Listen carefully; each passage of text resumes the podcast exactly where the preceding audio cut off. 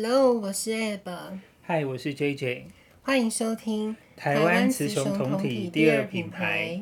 好，那我们已经把呃瘦身呢，上健身房的经验都分享完了。对。那我们这一集我们主要来讲 Ab 在离开客服产业之后，对，他做了什么事情？可能有点小严肃吧，但我真的就是没关系，我们我们不用太严肃。对，我们就是经验分享，就是我还老师，所以我们以前有提到那个嘛，我去那个知名主持人他们他开的餐厅，那其实也是算这个艺人的一种创业，对不对？其实我跟你讲，创业呃这个梦是非常美的，可是 还是要兼顾现实，所以我们这一集就要聊聊我，毕竟我们从这个电信业者。毕业之后，那我为什么呃从电信业者离职啊？不是毕业，为什么会想要离职？就是因为我自己个人，我最一开始都是做餐厅嘛，所以我真的也蛮喜欢餐饮业，然后我也很喜欢做吃的，而且我之前在电信业上班的时候，我自己都会带便当，然后。那个比较像沙拉，就里面有很多菜。嗯、那你花椰菜、绿色花椰菜是主食。之前你有吃过我我做的那个沙拉吗？有，很好吃啊。啊，你也觉得好吃吗？就是那个加胡麻酱。对对对对对对，啊、然后很多蒜头，就我个人超爱蒜。那因为我们这个朋友为什么会想要卖，就是创业卖这个沙拉？最主要就是呃，我们有一位共同的朋友，他就觉得说你这你做这个东西，他是愿意花钱跟我买的。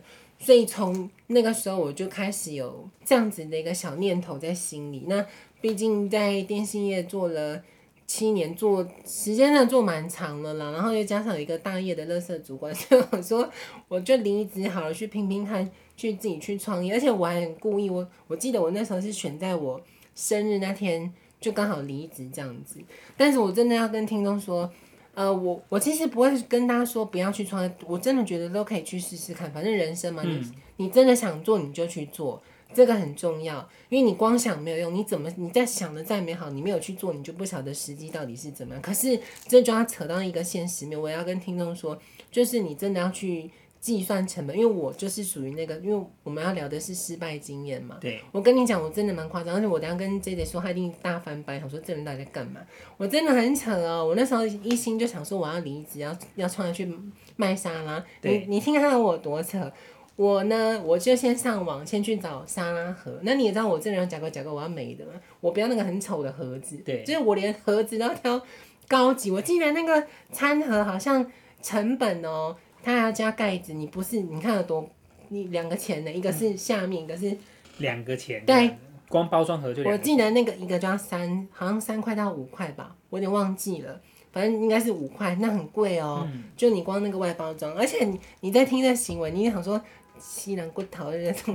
我呢，你根本不晓得你的生意好不好，对，我就直接叫了，我忘叫几箱了，光盒子，所以我刚才我当时叫了箱了很多哎、欸，是不是？我到现在租屋处里面很多东西都是摆摊的东西，都是那些当时估太多了。包材，因为你你在听我这样讲，你想赏我巴掌，好，为什么我要买那么多那个包材？因为我我不想买到香烟，他满五千免运，我想说我就凑的那个。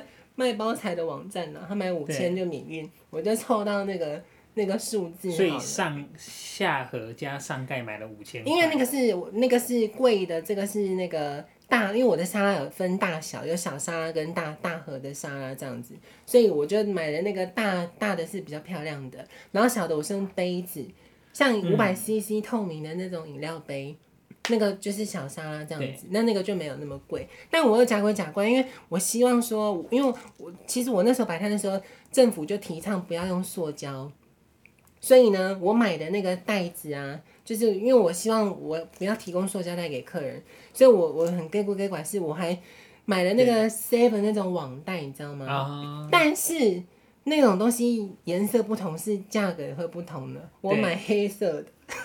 看起来比较时髦。对，你看我是有个欠点，我就想了很多，自己想说你一定要包装很漂亮。对对对对对对对，反正我就想了一切，然后就买了一大堆乐色，还有那个叉子啊，因为你吃沙拉附那个塑胶汤叉嘛，我还去那网站挑了一个长得比较好看，比较看起来廉价，反正我就花了好多钱哦、喔，在这上面，然后就开始白沙拉。我真的觉得这些人听到后面想说，这人真的是。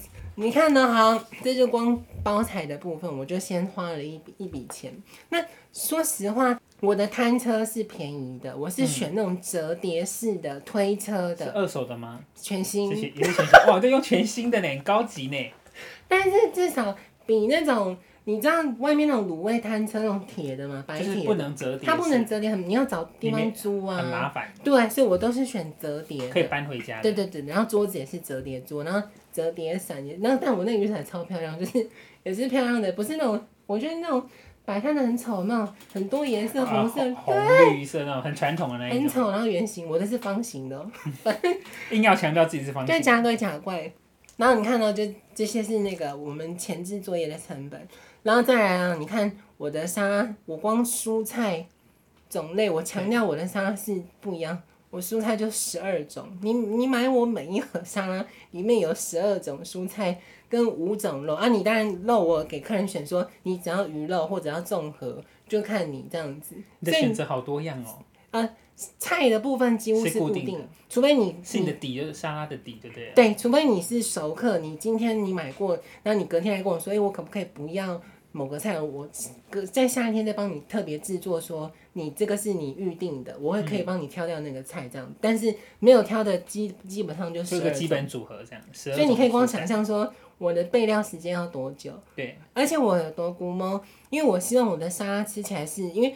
我相信听众，你有吃过一些，或者我们自己做没有那么搞刚嘛？嗯。那通常你水煮之后，它其实那个菜是会吸水的。对。那如果你没有甩水的话，你再去淋那个酱，它的味道会稍微会被冲淡。对，会不会就没有那么好吃这样。对。所以我我的你看菜十二种，你每样水煮，你好，先讲切，你光每样切背好背起来，每样而且我是分批煮哦，每样水煮。每样甩水，你你可以知道想象我的制作 工作量有多大。对，然后还有五种肉也要分别的去切，然后而且我我的鸡胸肉还有研究过那个疏肥，就是你把水烧开，那你你要去它有一个那个大小了，你要固定切到那个大小，水烧开之后立刻把那个鸡胸丢下去，大概只要焖煮那个火开着开小火煮一两分钟关掉。让它余温去焖，对，那那个鸡胸就会达到舒肥的效果，不用去买什么特殊的机器这样子。嗯、所以你看我多搞刚，然后我那个沙拉啊，花了好多钱。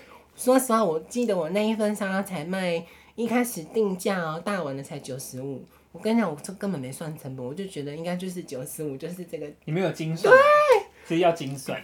嗯，你是不是觉得我？很蠢，对不对？然后后来有涨价，因为真的不敷成本。但是我我真的觉得我是我，你看，你觉得我沙拉做多久？摆摊沙拉卖多久？好像没有做很久，对不对？你觉得会做多久？三个月吧？是吗？你很厉害耶！可是试用期啊。但你听起来就是低能人啊！而且包材买了一大堆，不会更。我记得当时我们的以前的同事应该有骂你吧？应该说你怎么那么贵？卖的贵吗？还是啊？怎么会成本没有算清楚？算了啦。那你后来有算清楚吗？你这样制作那一盒，起码因为以你这个，没有。说实话，到现在我也没有。因为在台北卖这个餐盒，因为它有点像健康餐盒的概念了嘛。其实你甚至可以卖到一盒一百五或一百六，其实才有、嗯、才可能回本，回本一点点。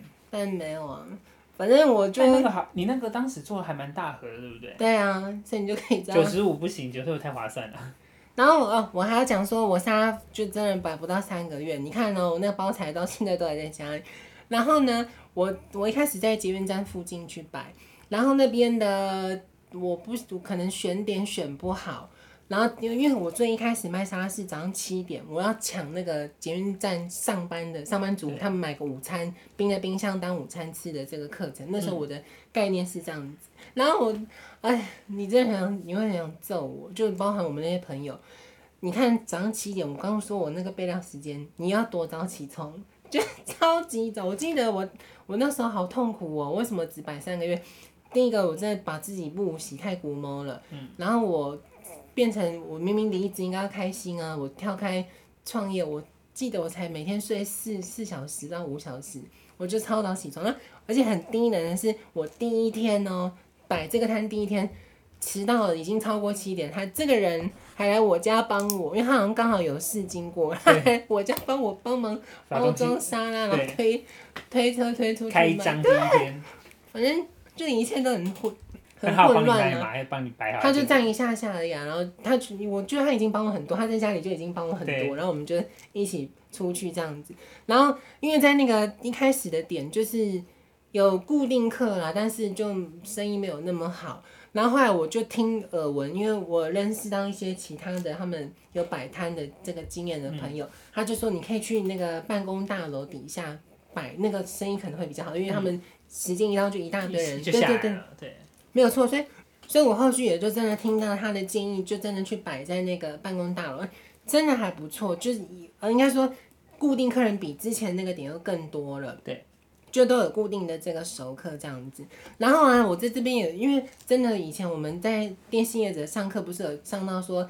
那个闲货才是买货人，对对，哎、欸，我真的遇到这种人呢，因为我我刚刚不是说我的那个提袋很假鬼假怪是黑色还网袋，所以呢，呃，我还做一个看板。那我之前不是有跟听众说我纸雕很好，我到时会把我的这个做的看板照片，让你们知道我这个人到底有多欠扁，做那么精致要干嘛？这个照片我放放在 IG 上面，听众也可以看得到。我就做了一个什么？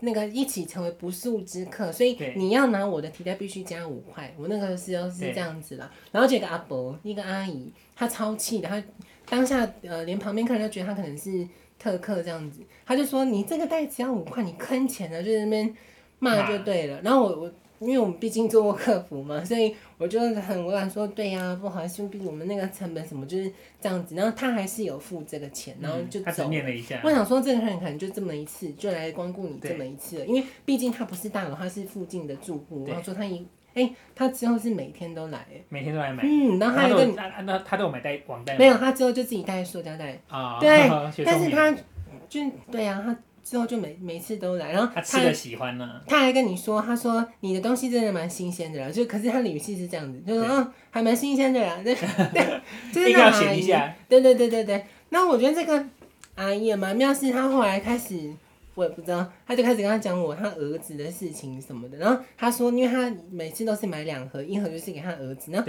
他儿子那盒都不要酱哎，他可以直接吃哎，怎么这么猛啊？哇，这么健康！对呀、啊，他就说我们他儿子很健康，什么鬼？然后因为因为就像我们刚刚前面讲，我后来就是第一个睡不好，然后其实我后来做撑三个月，我就觉得好累啊，太累了，做吃的很累了，很辛苦，真的很累。然后我跟你讲，我说实话，我现在在回想啊，我是逃避的。当时刚好就美国报那个，因为我我的那个生菜都是去好市多买的嘛，那个罗曼。嗯刚好那个新闻就爆出那个美国罗曼有问题，吃了会有什么杆菌什么之类的。我就想说，那算了，很烂的嘛，就用这个理由，然后我就跟我那些熟客说，就要收了这样子。然后那个阿姨既然那个，因为我那个阿姨后来跟我熟到是，她好像忘记有没有加赖，我有点忘记了。反正我就提早告诉她这件事，就说，哎、嗯欸，就。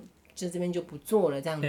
那个还还跟我说怎么样？你要去结婚了？就他也没有，他也没有意识出来我是男生。怎样？怎样是怎样？就是呃，不做生意都是要去结婚的。对呀、啊，反正这么传统。我觉得那样也是蛮妙的。然后我就那个沙滩就收了。所以讲到这边，真的你有没有觉得？你会觉得我很弱吗？那你当时，你当时一天最差卖几盒？五盒而已。对啊。那一天最好卖到几盒？有到一千八，那像是几盒？就呃，我后来有涨价，应该十八盒，对，十八盒，对，哦，但是那个一千八都是搬到那个办公大楼之后的事了。嗯，对啊，反正。那你出去都做几盒？呃，二十，最一开始，因为我刚好第一天还做超多，然后都剩超多。第一天做几盒？我忘记了，而且我刚好后面还加卖一个品相，还卖一个汉堡，什么鬼的？反正我讲到这个，你可能要想要赏我巴掌。我临时想到说，我除了卖沙拉，我还想要做那个，而且卖汉堡是七点还在那个捷运站的时候，七点，我想说我要抢早餐市场，是要做汉堡嘛？那你要买包材啊？你知道汉堡？我在那到底在干嘛？你又买了很高级的包材？那种那个它是那种那怎么讲印刷，但是那个是食品级的，还是食品级？食品级的印刷。那种纸很高级，那种很像这种包起来很美式的对那种纸，餐厅在用的。然后现在在家里啊，一大堆啊，因为他一次就买很多。所以那时候汉堡应该也没办法做几个吧？我记得我刚推出这个产品的时候，我好像做十个吧，然后只卖出去一个而已哦。第一第一次推出就卖一个而已。对啊。卖那个一个卖多少？是是素食的汉堡？呃，不是素食，有肉的。对。我我的哦包的很酷，我是我买那个易美的那个，就是麦当劳那个满福堡。嗯，你看什么东西都要挑好的，就那个满福堡的那个汉堡，然后我包萝卜，然后瓦萨比口味的，嗯，夹鱼肉跟一点点生菜这样子。对，我当时我记得是这样。应该是我觉得你的东西是好的。对，只是说你没有计算成本，然后你真的卖太便宜了。因为其实台北可以接受更高的价钱，如果你的东西这么精致的话，你看，你看现在很红的那些健康餐盒，对，那一个都一百五、一百六在卖，哎，很可怕，哎，哎，那都是水煮的东西而已啊。对啊，对啊，而且还没有帮你算热量什么的。对，真的。然后我的，我一开始摆摊，而且我你看到、喔、这只是卖沙拉，我就做三个月嘛。就结束了，然后后来就沉潜了一阵子，就 那种太辛苦了。对啊，然后后来我其实我到后来我沙拉结束，我都没有想说就要再去重回职场，都没有。嗯。我那时候还想说，我还是要继续，但是我想要找一个不是不再是沙拉这个品相，因为那个太累，我自己对，应该我个性也太龟毛了，所以我就想说我要找一个很简单料理的，然后又就是大众喜欢的这个食品，对，继续去。摆摊这样子去卖，所以我后来就选择做卤味这样子。哦、对，因为卤味就真的比较简单，然后很酷哦。因为你也知道我的个性就是欠揍，就卤味呢，我想说我一定要做出跟其他人不一样。然后我去那个场地探勘就对了，对就先观察一下，那这附近有没有也是在卖卤味的？卖卤味。那有，那附近确实那个捷运站附近有一家是已经摆了好几年了，就是一个。一个女生，她都在卖卤味，可是你我去，我就故意去吃她的，就是看看她的味道。我说实话，那种都是她应该是批货来的啦，所以我觉得她那个、哦、那种卤味批货的卤味。对啊，因为我我看目睹到他就是会有一个男生拿了好大一箱，然后开始在那边帮他补补那些卤味这样子。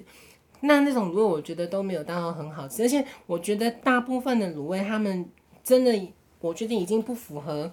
卤味这个概念，因为我心目中的卤味是说，你今天卤出去，你不需要再沾酱料，直接吃就好。可是听众们觉得说，目前大部分市售的卤味都是它其实是本身是没味道的，它再去淋上那些酱油膏，啦或什么之类的，所以你根本就是在吃酱的味道。对，所以我不想要走这个路线，我想要走的是说我今天端出去是不需要去涂抹任何的酱料就可以直接去吃的。嗯。所以我我当时候就是想要自己去研发卤味啊，你有没有觉得我这人真的是个欠揍，对不对？什么都要自己。然后呢，我一开始研发的口味很酷哦，是水果的，嗯、我就加了凤梨啊，然后柳丁啊，连皮都下去炖。但我发现可能是是不是炖的时间久了，那个味道都消散。一开始你卤那个开火卤的时候，哎、欸，真的有那些水果果香的味道出来。但卤了时间一长就不见了，我也不知道为什么。所以我就觉得好像没什么，而且会变比较腻，因为变甜了嘛，它的那个甜度，它的甜分都被煮出来了。对，所以后来我说，变腻了。我我刚才我试超多次的水果，大概就试了三四次，然后就失败嘛，嗯、就觉得吃吃起来也没有不好吃，可是就就没有特色，因为我希望容易吃腻这样。对，我就希望我的东西一定要人家一吃就是有惊艳的感觉，然后再下来研究另外一个口味是巧克力。你有没有觉得听到这样说，嗯、这个人到底在干嘛？但是巧克力呢，我却有给其他人试吃，评价还不错，因为我也试了蛮多次的。对。只是后来我为什么没有选巧克力，是因为成本太高了。因为你知道，我真的太，我是买那个哎、欸，巧克力砖哎，还不是粉哦、喔。我买巧克力砖去去卤，然后因为巧克力砖太贵，我后来就选择那个。Hershey's 有出百分之百的无糖的那个巧克力粉，嗯、对，但太苦，所以哦，那个太苦，对，好像算了，太麻烦了，我就放，因为我巧克力试好多次了，嗯，就放弃了。然后最后最后是因为我不是有去医美打那个嗯镭射胡子吗？对，居然是别人突然给我一个建议，然后我就照做，他就说，那你都做，因为我我拿那个巧克力卤味去给。那些医美的护士请他们试吃，帮我评价看看。对。然后他们就跟我说：“那你要不要试试看做咖喱的？”所以，我后来就真的、哦、做了咖喱。对，我就试了一下，我就真的做咖喱去卖，合理很多。对，吧也合理很多。然后我一样也是到捷运站附近去卖。可是我跟你讲，真的有的时候，哎，不但是那个职场人心险恶，在外面其实到外面都是一样。我后来已经口味决定好了嘛，就是咖喱的嘛。对。然后我不是说我我有去那个场地探看过嘛？那附近有一个在卖卤味的一个大姐这样子。对。我跟你讲，我这个人真的多好，我真的觉得有时候我是白痴，仔细想真的是白痴。你知道我怎么样吗？我在那条捷运站附近的街上啊，因为还是有骑楼嘛，有一些一楼的店面这样子，面包店啊、衣服店，嗯、我都分别去问他们说，我说对不起，我可能之后要来卖卤味，我可以在你们的骑楼摆吗？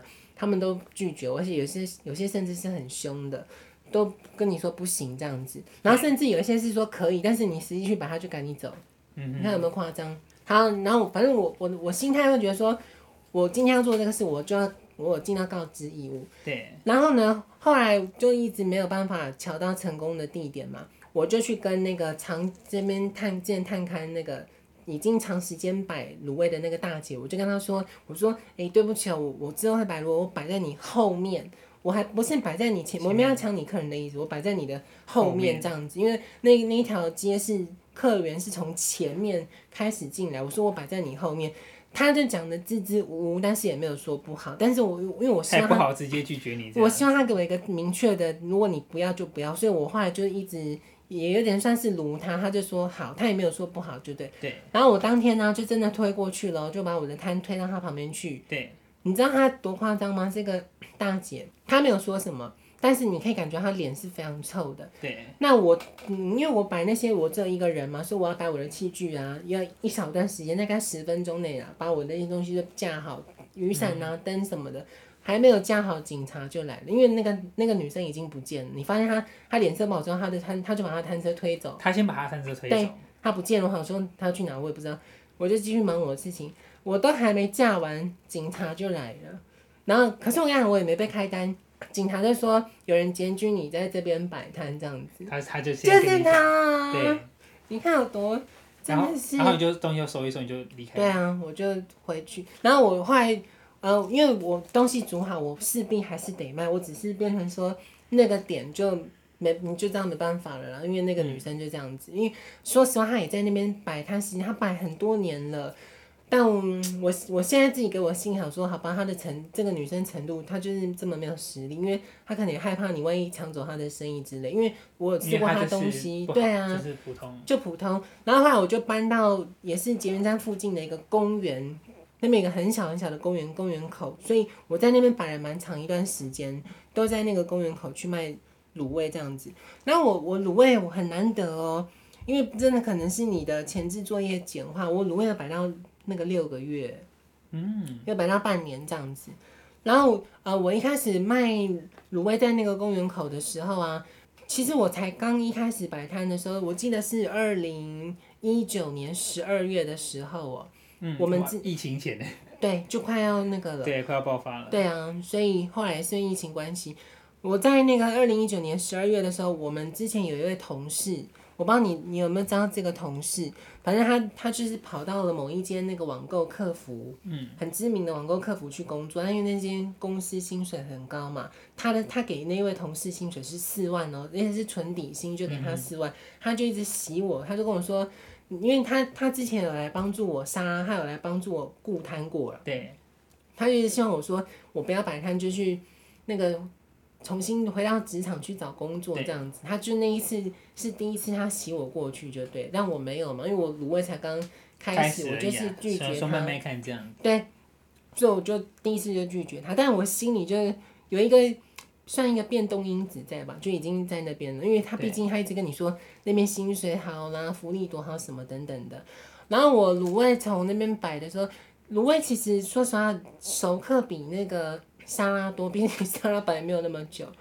因为熟，因为因为我我觉得卤味大家是比较喜欢相对好，对，乐色食物 应该这么说吗？而且我又卖很便宜，因为好比我我都卖十块耶，哦，就就豆干。还是有差，而且你又是自己卤的，对对对对对对，我我全部都十块，只有鸡腿肉是三十块这样子。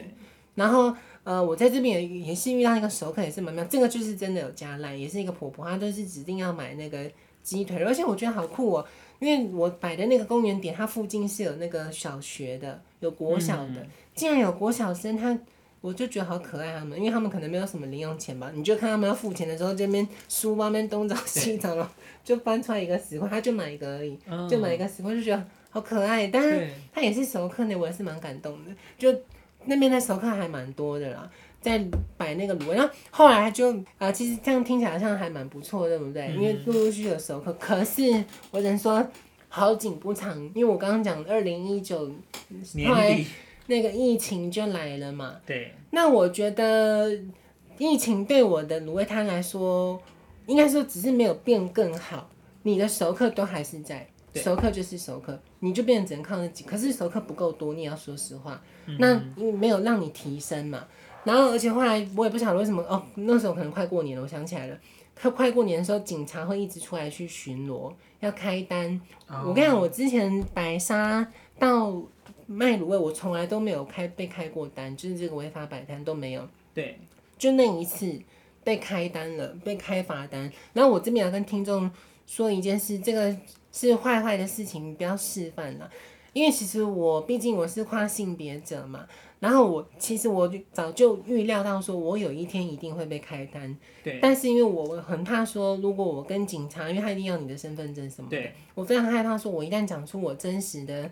性别真实资料，他可能会来找你麻烦。我害怕的点是这样，嗯嗯嗯，所以我当时候，我因为我早就预期一定会有这一天，我就跟我另外一个朋友借他的名字跟身份证。所以那个时候警察找我，他就看到我了嘛。他开单的时候，他就走过来，我马上就报我那个朋友的身份证给警察，对，跟姓名。那照片一看就不对啊，因为我那个朋友是比较胖的，是非常胖的这样子。所以，可我警察也没怀疑我，我就跟他说我是那个以以前胖现在瘦下来，他也没怀疑我，反正他就开单了就对了啦。对。但就开那么一次，可是我们这边要想一下，我觉得很奇怪哦，因为发生一件事，但听众对不，真要跟你们说对不起，这个事情是坏事，不要去学。但是我去缴钱，因为我毕竟我会这个名词是。算在我朋友的名下嘛，啊、我还是有帮他去缴。可是妙就妙在这边，我那次被开单的时候啊，我明明就有报身份证，然后我们就可以用那个身份证去 Seven 那个 ibon 去缴费嘛。对，找不到哎、欸，我拼那个我朋友身份找不到这个记录。然后很妙的是，我后来因为我还是得要去缴这个罚金啊，一千二，我还特别跑到派出所去我说，为什么我去哦我。我记得我是先去邮局，因为他那个上面有一个东西，也可以去邮局。邮局缴费。对，除了去 seven，然后我去邮局，邮局跟我说你这个没办法缴。我说为什么？他说因为如果你要来邮局缴，必须要盖那个他们那个派出所的章，他有一个汇款的账号的章，他才把它汇过去。哦、对。说你这个没办法缴，我就跑到派出所去，然后派出所才帮我去，而且你要去找到开你那一张单的派出所，不是你任何一家的哦。都可以开。对，所以很麻烦。我就去了那那一间派出所这样子，嗯，然后可是你不会觉得很奇怪吗？所以代表那个警察是没有开在你身份，是不是？你懂我意思吗？还是他只是开单，但他没有要你缴？我不懂啊，因为我后来怎么找用那个 iPhone 怎么找，就是没有找到这个东西。但是我去邮局，因为后来去盖章了嘛，我还是缴了。所以我我的疑问是说，哈，那这个钱不就等于是那一家派出所？无端的收了一笔账，是不是？因为我这我也不懂了，还说有一些听众有这个摆摊经验，可以跟我们分享。因为我觉得不懂，说怎么会这么奇妙？怎么会我们去用身份证，但是却没有这个记录？但是我还是要跟听众说，对不起啊，这个行为是不好的，而且这个行为是不好的。对，不要去用别人的名字。然后我我还要坦诚，除了我这个被开单用别人的名字之外，我其实我因为我现在是自己租屋嘛，嗯，我租，因为你要签那个。他去，你要签合约嘛？他也要去留下你的一些基本的身份证跟你的姓名。我也是，我也是留我那个朋友，反正就不是我本人的。不是你本人。然后这件事情要再扯到一个题外话，这是一个题外话，因为我我那个朋友的名字有点怂了，就是非常怂的一个名字。大众菜市场的名。超级怂。然后呢，因为我那是那不是我的名字啊。嗯。然后因为我现在的租屋处是呃。租的人，我的房东他人不在台湾，他在国外这样子。嗯、但是这一栋楼，因为我住顶楼加盖，这一栋楼顶楼加盖五楼嘛，房东是四楼，那他不在国内嘛，所以他不不住在台湾，就等于我楼下是空的。对对对对，但是他四楼隔壁栋是他的弟弟，房东的亲弟弟，所以等于这上面都是他们的啦。嗯、然后我刚刚就发现有件我觉得有点恶心的事，因为。这个房东弟弟他还在台湾呢，而且我们有的时候会遇到嘛。然后那个时候我在摆摊的时候呢，我也是就在摆摊，就在一楼那边，因为我的摊车是放在那个公寓一楼底下锁在那边的。我在弄我的东西的时候，房东弟弟就刚好回来，他就在我后后面，然后因为我是蹲着的，嗯、我就在那边弄，那你就听到他就叫了我伪冒的那个人的名字，那三个字这样子，然后就开始偷笑，但他讲的是很小声，我想说，你你懂我意思吗？就他有点好奇怪，干嘛这样子？有点变态的方式这样子，也都是长辈了嘛？对，很老哦，大概应该是六十几岁以上了。然后我想说太奇怪，但是我还是要跟听众说，真的不要去用别人的名字了。对，但是可是你的出发点是因为你担心，当你你用你自己的身份去租房子或租不到被开发，那时候怕会怕租不到。租房子为什么？也是怕租不到，怕觉得我怪。那那我会觉得，我会觉得你不用担心，以后我觉得都还是会租得到。真的吗？因为只要，因为你你只是跨性别，你并你你并不是一个不正常的人，就是就是你你面对你自己是跨性别这个身份，你要认同自己，也就表示说你你你要接受自己，就接受自己，所以你也不用担心说，哎，我今天身份证出去，他会因为我看起来不像个男生，他就。不愿意租给我，觉得这个比较不会。所以你看，我又回到以前在甜甜圈的时候悲观。所以我觉得你不用担心，你下次如果还要再找房子的话，或者是如果要不小心又被开单的话，应该不会开单，应该是不会，我也不会骑机车。那你就你就实话实说实话实说就好了，就是说我的身份证这样，他如果有任何疑问的话，呃，你就说哦，我我就是跨性别者啊，我之后就会变女生了。嗯，对啊，所以你就先用这个吧。好吧，就是。就是诚实的面对自己，然后然后了呃知道自己是什么样的人就好了。对，而且说真的，房东其实他我我倒觉得房东比较不会去观察说你他他，我觉得房东如果他是相对有经验的房东的话，他其实看的重点会是你的品性好不好？对啊，还有看你有没有迟缴的记录，没有我都我还提早缴呢。呃，我觉得迟缴可能没办法那么快看出来，因为毕竟要住进去嘛。对。可是有时候是那个缘分啦，有时候是那个脸缘。如果说我今天看了你，我觉得哎，你看起来好像品性不错，对啊，那那他就会租。对。对啊，所以我觉得性别倒不是一个最重要，重点是。你跟这个房东相处，你你跟他面谈的感觉，对对啊，因为有时候那种诚恳的感觉还是可以打动人的。好像是哦，你有没有觉得我真的自己担心太多？我觉得，对，我觉得，所以我们又回到我们，我终于又绕回我们这个频道的重点了，就是跨性别者，你你就是认同自己，对，你不用担心，因为你自己的身份，真的不要学我，嗯，对，不要学。对啊，就是自己想太多，而且你看这个不就打脸自己吗？因为我那时候甜甜圈。嗯就是伪装自己嘛，可是我下一份工作，因为我为什么伪装，就是担心找不到工作。但我下一份工作还是面试上了。其实我觉得，真的跨在对台湾现在这个社会，而且更何况我们是在北部，就是你可能双北桃园这样子的一个环境之下，我觉得跨性别者在工作啦，或者是租屋这方面，真的是比较不用担心。重点就是你你。你当然是展现你自己嘛，然后其实有时候谈事情，他就是在谈事情。好，我们今天在租房子，或是我们在我们要做什么，就是我要做这件事情，对是我这个人，你不管我的性别是什么嘛，我今天就很诚恳的，我很有诚意的要来帮你租，要来租你这个房子。对你你重点是那个诚意，而且你看我们也是不会持久，我们也没有破坏你的房子什么的，对啊，对啊，重点还是这个，所以我觉得这个身份认同问题，我们应该把它当做是一个很稀松平常，跟空气一样的事情，这样子。对没有错，也是要提供给听众，就真的不要像我这样。那、嗯、我们最后再聊，就是我后来的这个卤味啊，我也是遇到一些蛮奇妙的客人。就是我之前有遇过一个，我在摆摊的时候，有一个男生，他西装笔挺哦，嗯、你可以一看就知道他应该是超级有钱，因为他挂了一个很高级的一个金饰，对，很高级，然后他戴的戒指啦、啊、什么的，就是可是是一个老人，一个西装笔挺的老人。然后真的，我真的觉得难怪真的这么多人，不要讲那个狮子王，你看狮子王也爱去那个摸摸场，到处都。你知道那男的问我什么吗？哎、欸，这么有钱，你今天不也不买，他要买卤味了，他也不买多一点，他就买了几个，我记得才三十块吧，这么少的钱。然后呢，他只是要跟你聊天而已，他就开始站在你摊位旁边，然后就开始跟你说，他说哦，你你为什么要来做这个啊？嗯然后问你，就一他一直要身家调查，然后最后就说，我跟他真的蛮扯的。最后就开始说，那说那你打字快吗？怎么会问他打字快不快呢？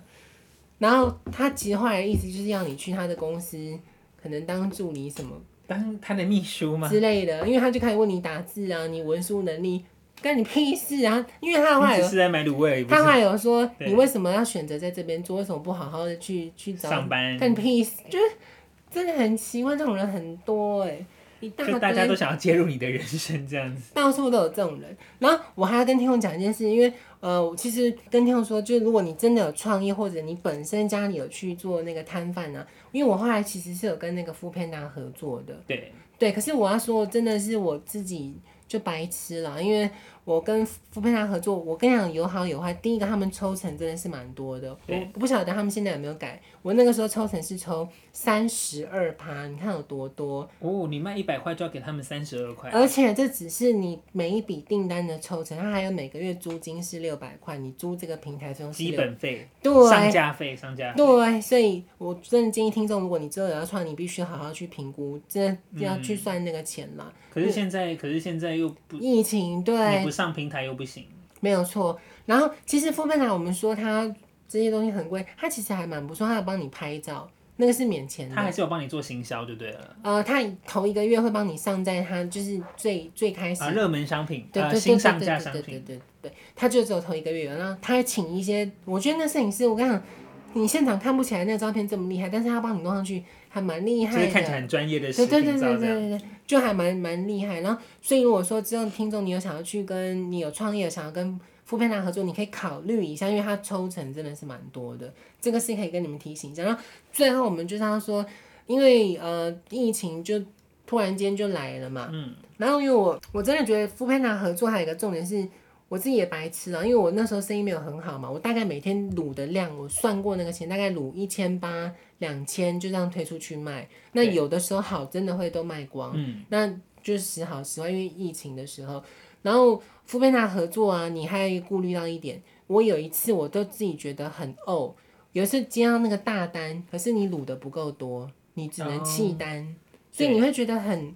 很可惜，对，会有遇到这个状况，所以这也要跟听众分享一下。然后我们最后最后就说，我真的觉得啊，我摆沙拉到卤味有一个最大的败笔，嗯，而且是我之后，因为我我不是说我有个同事，他一直洗我要去那个知名的网购公司上班吗？对，其实我没有错，我最后就真的答应他了，因为就去了，对，因为疫情的关系，然后生意也没有说比较好，我就答应他就去了。然后去了那，我再答应他去收摊过没几天，我就去我家附近的理发店去剪头发，因为好说要面试嘛，就整理一下自己去剪头发。然后我真的觉得你，哎，就是听到那个，因为那个理发师呢，他就跟你，因为我跟你讲，我也不认识那个理发师，可是因为我就是在那附近摆摊而已。那个理发师就跟你问你说，他说，哎，他说我看你每天都在那边摆摊，你在卖什么东西啊？对。所以你看，我这时候才恍然大悟。他说他一直有人在注意你。不是，我恍然大悟，是我我很失败，我真的是这个真的跟听众分享我失败的摆摊经验。他说他住在那附近，嗯、他每天都经过我的摊，他不晓得我在卖什么。哦。所以你的招牌没有打出去。我招牌做太小了，所以我才跟听众说，你们到时候可以去去看一下我招牌做的多精致，但小到不行，根本看不到。就你看我忙忙了这么多时间。根本没有人晓得，大部分人是不晓得你在，连当地住户都不晓得你在卖什么，嗯、所以这就是提供我自己失败的经验给听众参考。所以你真的招牌是要做大一点，对，你要够显眼，你做精致可以，你要多精致没问题，但是你要让人家看得到你到底在干嘛。所以这就是我个人的失败的经验。太理想主义了，太理想主义了。分享给大家了。那我们下一集就要开始去聊那个我重返那个职场，就是那个知名的网购客服，跟大家做分享这样子。好，这一期到这边了。对呀、啊。啊，如果说你有摆摊啊或自己创业的经历，也欢迎你到我们的 IG 或者是 Facebook 留言给我们，分享给我们哦。好，谢谢大家，拜拜。